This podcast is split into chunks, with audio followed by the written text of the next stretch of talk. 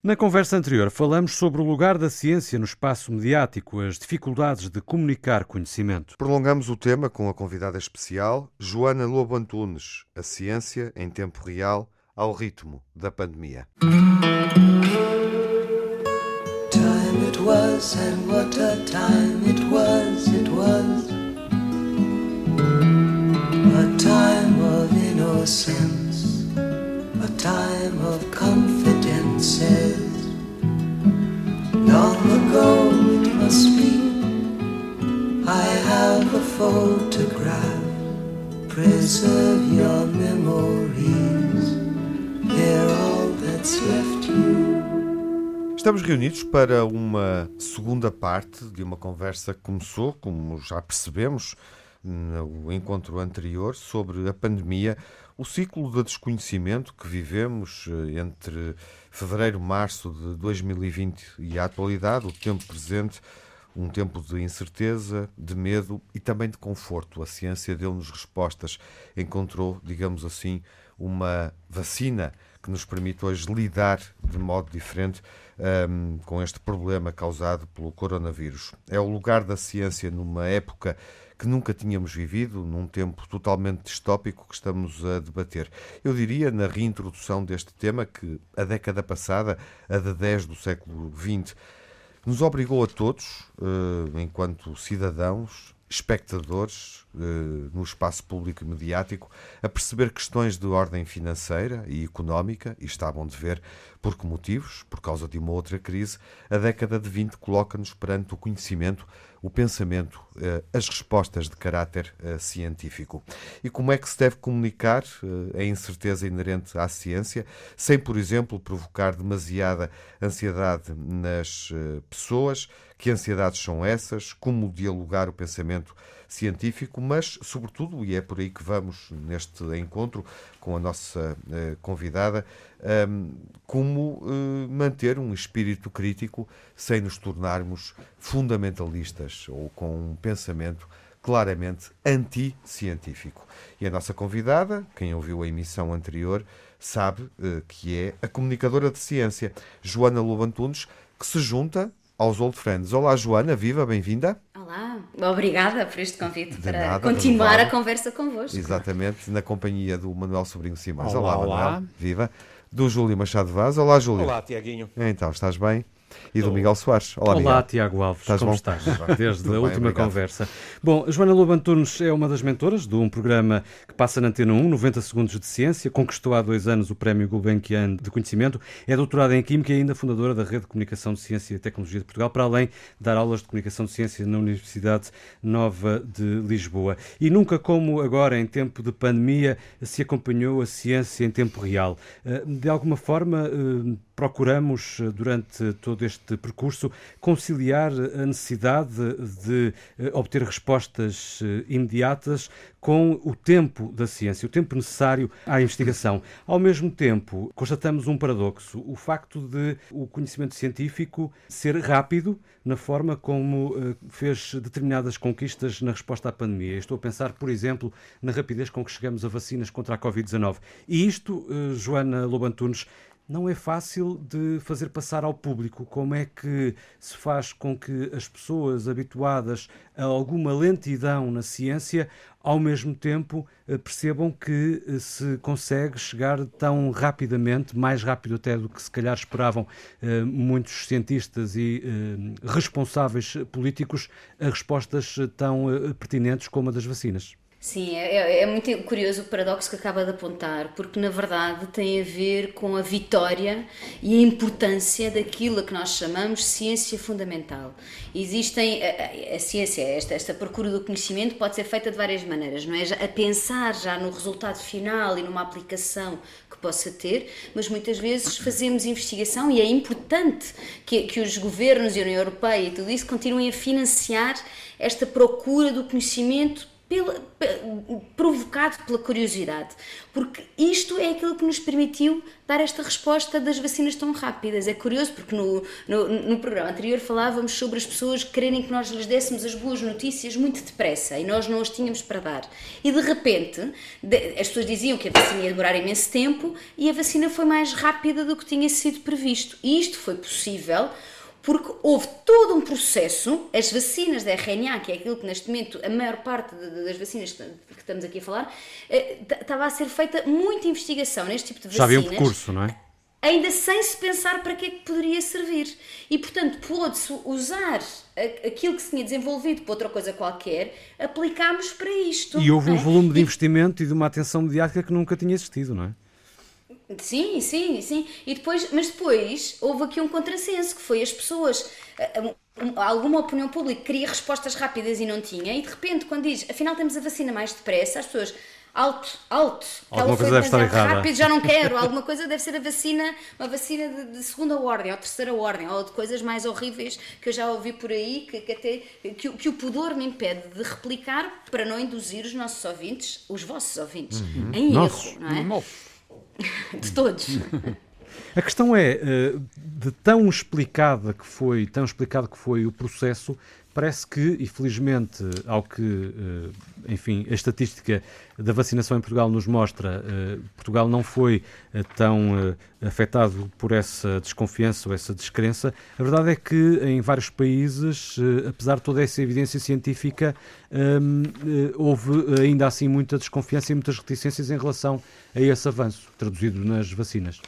Sim, tenho colegas que estudam muito este fenómeno da, da, da, negação da ciência e nós em Portugal, na verdade, temos estado bastante protegidos. Estes movimentos anti-vacinas, que têm muita expressão noutros países, em Portugal não têm, e por vários motivos que ainda estamos a tentar compreender em mais profundidade, mas algum deles tem a ver com as pessoas julgavam que a vacinação era obrigatória, mesmo não sendo. Uhum. E sempre houve, historicamente, uma grande adesão à vacinação uma grande adesão à vacinação. E nós acreditamos, por aquilo que sabemos hoje em dia, a Joana Sá, que é uma colega minha do técnico, faz um trabalho muitíssimo interessante. no, no, programa anterior, o Manuel Sobrinho Simões estava a dizer que com, com, o Big Data não temos grande conhecimento, mas às vezes até extraímos hum. coisas bastante interessantes. E ela foi olhar para a forma como as pessoas, existem uns, uns estudos europeus, que são os eurobarómetros, uma espécie de estudos estatísticos que se fazem em toda a Europa. E eles foram tentar, olharam para os resultados disso tudo ao longo dos anos e foram tentar perceber se as pessoas, quem é que, quem é que hum, onde é que estava o problema de, das pessoas que acreditam em coisas que não são verdade. E aquilo que, que ela entendeu, olhando para grandes números e para grandes respostas, foi que o problema está, uma coisa, um bocadinho o Dunning-Kruger Dunning effect, são as pessoas que acham que sabem, só, que sabem só um bocadinho de uma coisa qualquer e extrapolam, julgando que sabem tudo sobre tudo.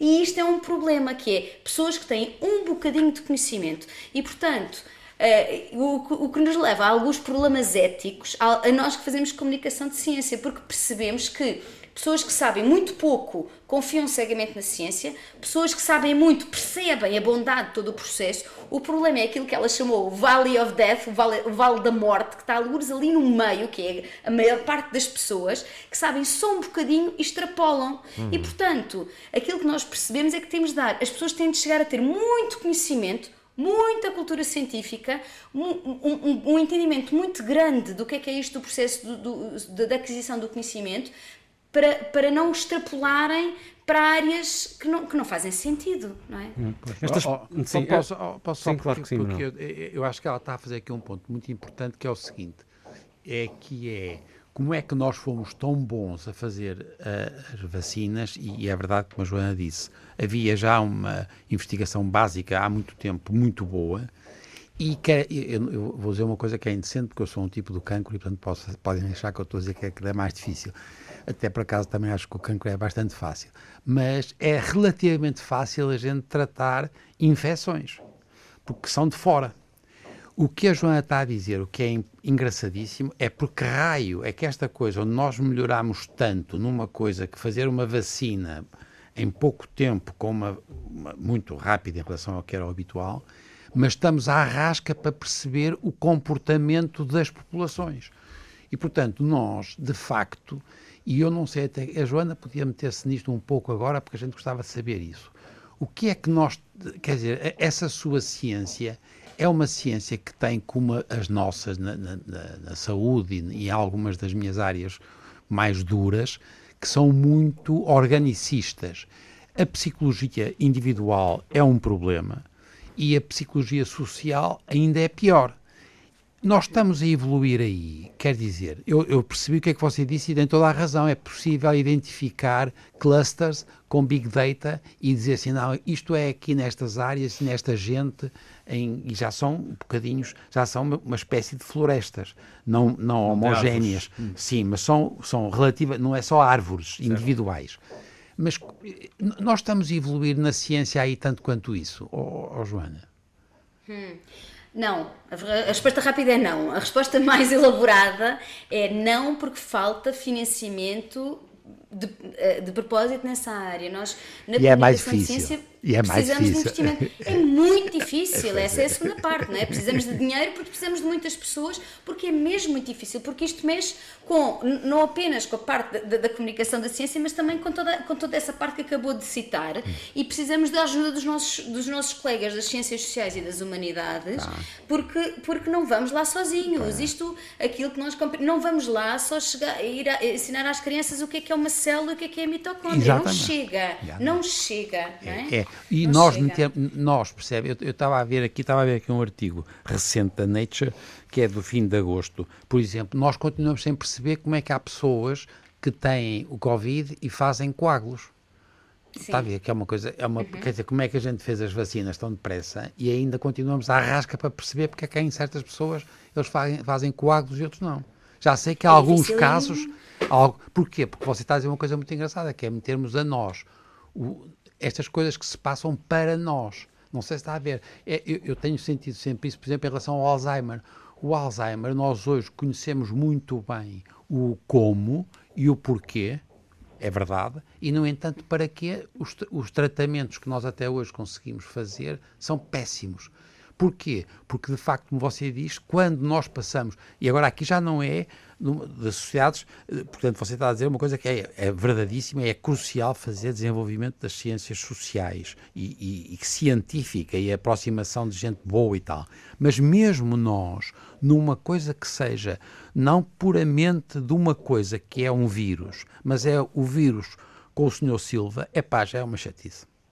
Percebe? Quer dizer, a, a introdução do, do a resposta de, do, do, self do, do indivíduo. é, é, do indivíduo é horrível percebe? É, é, do indivíduo é horrível no sentido pela, pela complexidade. É, é, engraçadíssimo porque ela diz é entusiasta para quem quer estudar isto. É como um dinossauro quer dizer perceber isso. Mas quer dizer se o tipo está a rascar o senhor Silva ele quer mesmo é que a gente o resolve vemos, vemos muito claro. aflitos não é? E é o claro. mito que é anti-inflamatórios, nós fazemos umas coisas e, e resolvemos mas sem perceber muito bem. Deixem-me só dizer que estas pancadas que de vez em quando ouvimos em fundo não são as pancadas de Molière, são obras junto ao espaço do Júlio, porque este, Júlio, é um programa em construção, tal como a construção científica. É verdade, é verdade.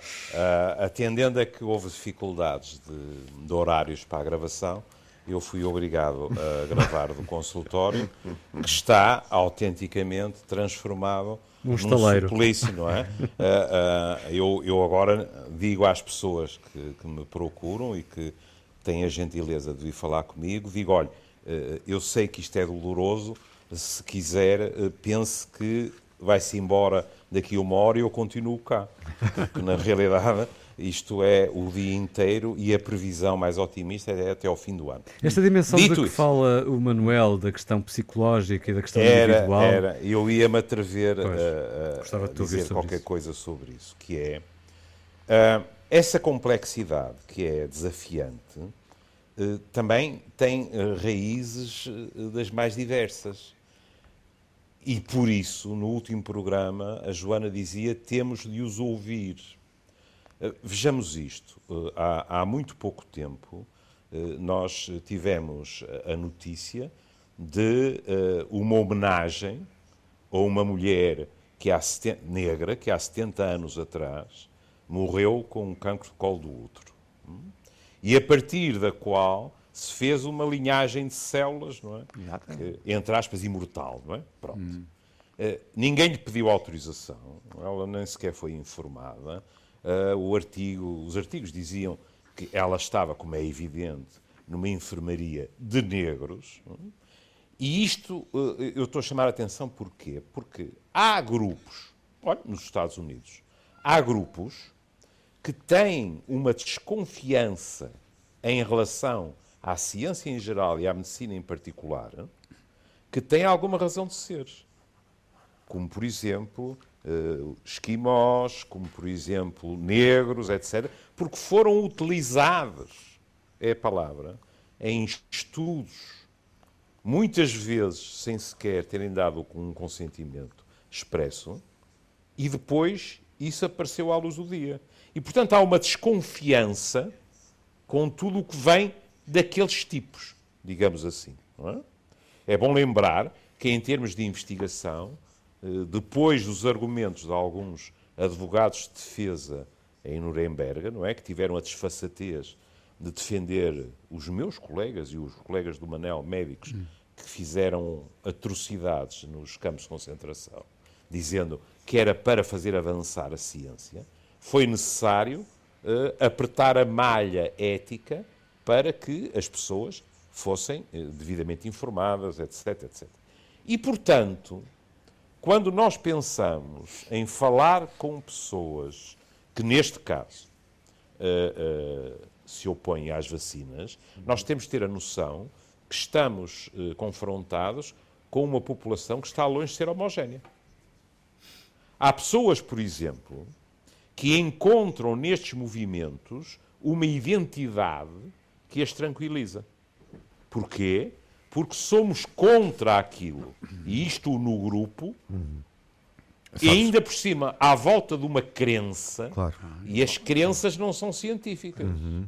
Não é? Pois não, tem, e outra, as crenças tem outra, outras dimensões. Exato, Sim. resistem a qualquer tipo de, de argumentação. Deixa-me só, uh, sem te interromper, prolonga Deixe. assim que eu me calar, um, porque é muito evidente uh, que, esse, que essa movimentação, que essa mobilização tu referes, em função da vacina e antivacinação, é, é semelhante, por exemplo, ao movimento dos coletes amarelos, sem querer, obviamente, com isto criar uma confusão, dizendo aqui que, que as causas são as mesmas, as motivações são mais ou menos legítimas, mas de repente o, o, o movimento dos coletes amarelos em França tinha uma série de descontentamentos que não Exatamente. passavam pela motivação, digamos assim, inicial. Exatamente. E, e podemos, não sei se concordam, uh, Júlio, se concordas, uh, porque a reflexão era tua, uh, poderemos também colocar aqui a forma como eh, partidos no,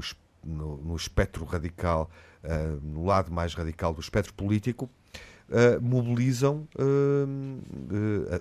os cidadãos e os eleitores para, para as suas causas, não é?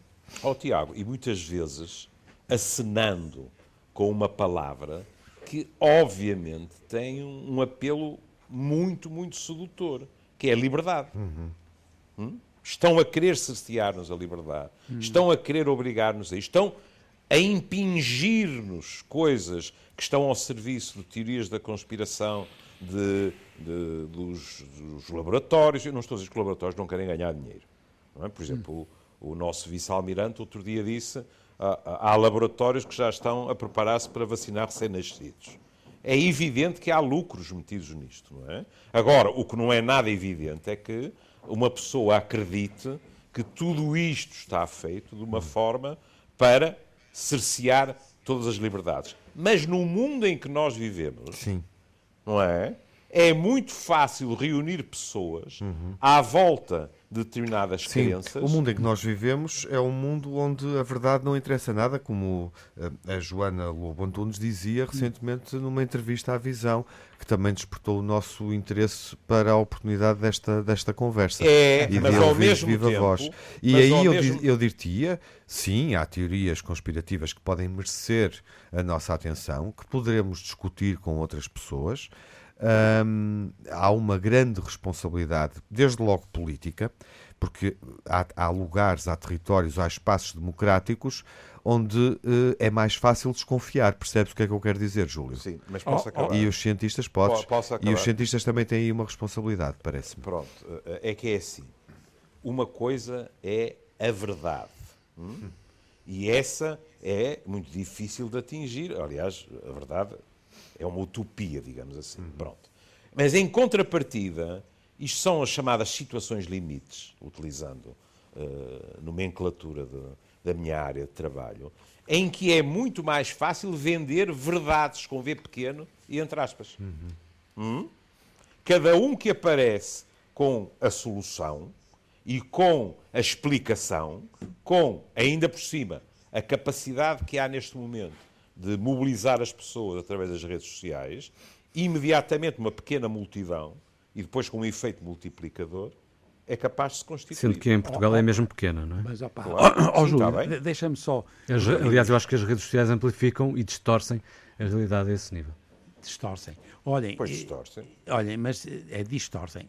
É só o seguinte, porque agora, ó oh, Joana, nós, nós somos, temos uma, uma característica muito engraçada. A gente usa muito os des. E hoje estamos pior, particularmente maus. Desconfiar, desconhecimento, desconforto, desmontar, desinformar, descontentamento. Porque, mas não é por acaso, é porque é uma, quando estamos a discutir este assunto, é o problema que a Joana dizia, é o problema da, da verdade e o que é que. E, portanto, como nós estamos muito polarizados no sim ou no Exato, não, claro. tudo, nós vamos para os des. Opa, claro. Quem e, somos nós para desmentir, Manuel? Já mais, mais um. Oh, pai, não vamos continuar descabelado, despautado e por aí eu, fora. Mas temos Deixa-me deixa só acabar, porque o Vasco foi muito bom esta história que ele contou, daquela senhora que tinha uma célula. É uma célula que é imortal. Eu também já trabalhei com aquelas células. Eu, portanto, eu, eu, opa, mas é, tu se calhar também trabalhaste. toda a gente, não é? Percebe? E é, portanto, é. ela tem muita graça, porque ela tem ainda os genes que estava na senhora.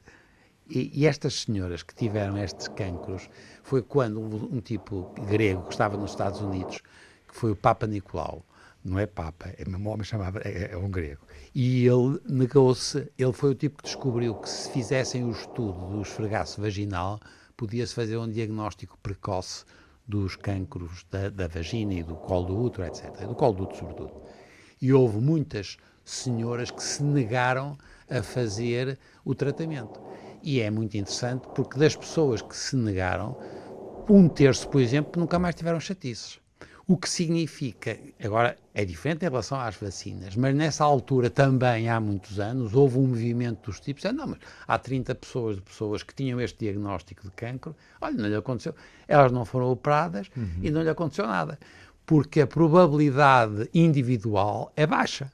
Portanto, é verdade que se forem mil, aquilo acerta muito na senhora Dona Rosa, não. Portanto, é muito engraçado como é que a gente passa, acontece isto há décadas depois e nós continuamos a ter o problema do desconhecimento, não do desconhecido, mais do incerto. Uhum. Mas eu, incerto e desconhecido, não sei se a Joana não quer pegar nisto, percebe? Mas eu posso acabar. Aí podes? Ah, pá, desculpa lá. Mas não vais acabar a, a emissão, a conversa. Atenção, a Joana é ainda tem que vir à antena. Depois, depois há outro problema na polarização é quando ficamos polarizados, por exemplo, entre uma linha dura anti-vacina e uma maioria que aceita as vacinas, nós perdemos tudo o que está entre estas duas posições e muito do que está entre essas posições é valiosíssimo porque eu tenho o direito de questionar aquilo que a ciência me diz tenho o direito de ser esclarecido nas minhas perguntas,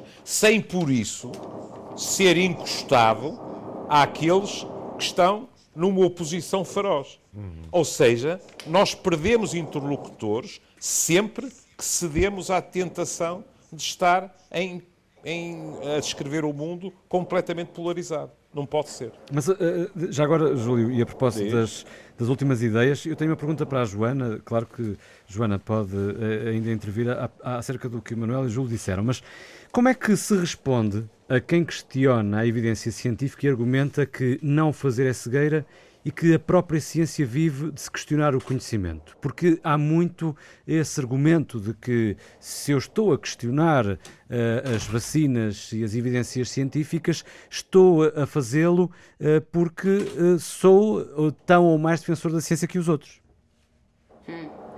Eu devo dizer que eu tive de já começar a tomar notas, porque vocês levantaram tantos pontos super tão pertinentes que se eu não tomar oh, notas não oh, conseguiria oh, comentá-los todos. Mas acho, acho que vamos ter de almoçar e jantar para acabar isto, oh, Joana, toda. isso é simples. Você passa a convidada residente e, portanto, passa a ter tempo às notas todas, não há problema nenhum. Até porque, deixe-me dizer-lhe isto, até porque ainda não se tocou num tema que me é particularmente caro e assim também, que é a questão das mulheres no mundo da ciência. Ah, bom, bom. Joana, eu também teria muito a dizer uh, sobre isso. É, Mas é. vamos focar. Eu vou ser muito bem comportada. Sim, é isso. Vou tentar, pelo menos, e, e, vou tentar focar-me só numa coisa, porque senão estrago, estrago, estrago, o programa este Joana, são cinco, são cinco minutos Quer que lhe passe a chamar Simone de Beauvoir, por, por ser bem comportada? Deixa lá. Não, mas eu sou, sou só bem comportada de vez em quando. Ah, está bem, está bem. Tá para quando, as outras vezes não, isto não pode ser sempre então. Bom, então eu gostava de, esta parte da verdade e, e, e, também da estatística e da incerteza e do, dos riscos e do perigo, isto são temas tão ricos e tão necessários de discutirmos muito e, e discutirmos alargadamente, que são mesmo temas uh, fascinantes. Este, este tema da verdade, então, e, com este surgimento de, de, dos vários movimentos pela verdade, um, é uma coisa a que temos mesmo de ouvir, apesar da vontade de ser de os calar e de, e de os pôr de parte, é, é, é mesmo preciso ouvi-los porque eles respondem a ansiedades e a medos das pessoas e que, tal como o Júlio estava a dizer, as pessoas têm todo o direito de questionar a ciência. A ciência não é escrita na pedra. Aliás, essa é a força da ciência. A força da ciência não é ser imutável, é, é precisamente ser dinâmica. Nós estamos constantemente a procurar novas. Eh, eh, conseguimos ver mais longe, conseguimos ver o mais pequeno, conseguimos ver mais coisas e às vezes temos que rever conhecimento que pensávamos que era assim. Temos inúmeras histórias, algumas mais cómicas, outras mais dramáticas, sobre a ciência a rever-se ela mesma. Portanto, não tem mal nenhum desde, desde que seja feito com, com educação e elevação, questionar a ciência e a ciência tem de ser capaz. Há aqui um problema que é, a partir do momento em que as pessoas começaram a achar que cientistas na televisão estavam apenas a opinar, isto abre a porta a que toda a gente possa ter opinião no mesmo nível, sendo que algumas opiniões são informadas e outras não são minimamente sustentadas no melhor conhecimento disponível. E isso houve um mau serviço de alguns dos nossos colegas da comunidade científica que foram muito opinativos na sua opinião, como poderiam, são cientistas e médicos, como podiam ter sido carpinteiros a, a, a fazê-la, mas gozaram do prestígio da sua profissão. E isto também abre brechas na confiança. A questão é como separar o trigo do joio, não é? Claro, mas para isso, essa é uma, uma, é, é uma das perguntas do milhão de dólares, não é? Eu consigo explicar às pessoas como distinguir uma notícia falsa de uma notícia verdadeira, mas depois, em relação a quem opina, já tive várias conversas com colegas jornalistas vossos a explicar-lhes esta pessoa que vocês estão a dar espaço não devem dar, porque aquilo que está a dizer não é sustentado cientificamente. Mas para isso, os jornalistas têm de ter literacia científica Nem para mais. serem capazes Exato. de perceber. Voltamos ao, ao ponto do, da, da semana. Voltamos. É necessário que do lado do jornalismo haja literacia científica para poder perceber por pequenas pistas, algumas verbais e também algumas não verbais, porque a comunicação não verbal, que um bocadinho perdemos aqui, mas quer dizer, eu quero acreditar que o meu tom de voz, a minha maneira de, de, de pôr as frases, a minha maneira de pontuar, ajuda-vos a perceberem um bocadinho daquilo que eu sou, não é? E isso também ajuda a comunicar para fora, para, para as pessoas que, não, que, que, não, que nos estão a ouvir, apesar de não estarem diretamente implicados nesta nossa conversa, não é? E por, há muitas pistas que nos ajudam a perceber se aquela pessoa tem densidade, tem substantivo ou se é só adjetivo. Às vezes até o momento em que a opinião é expressa.